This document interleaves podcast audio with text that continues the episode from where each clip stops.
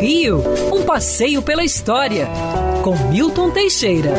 Amigo ouvinte, no dia 9 de fevereiro de 1945 ocorria um fato muito bacana.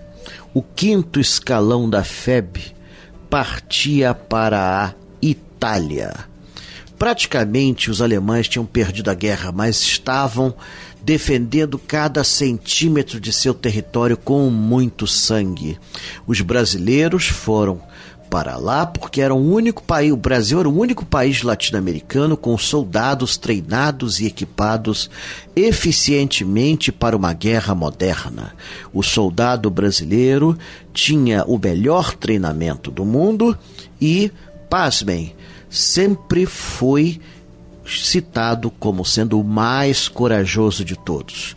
O Brasil na Itália fez papel bonito quando os aliados não conseguiam derrotar os alemães, botavam os brasileiros para resolver a situação. E nós resolvíamos. O general Mark Clark declarou depois que o soldado brasileiro estava dentre os melhores do mundo.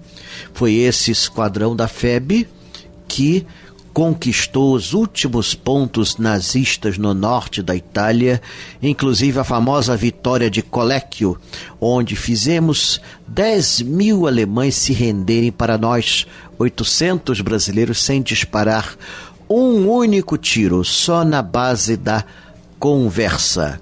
E detalhe interessante: os prisioneiros alemães preferiam se entregar a brasileiros do que a americanos e ingleses, pois nós os tratávamos mais humanamente. A humanidade que eles não deram às minorias étnicas, nós demos aos prisioneiros alemães.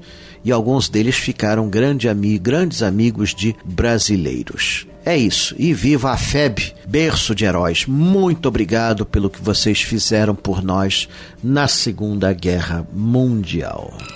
Quer ouvir essa coluna novamente? É só procurar nas plataformas de streaming de áudio. Conheça mais dos podcasts da Band News FM Rio.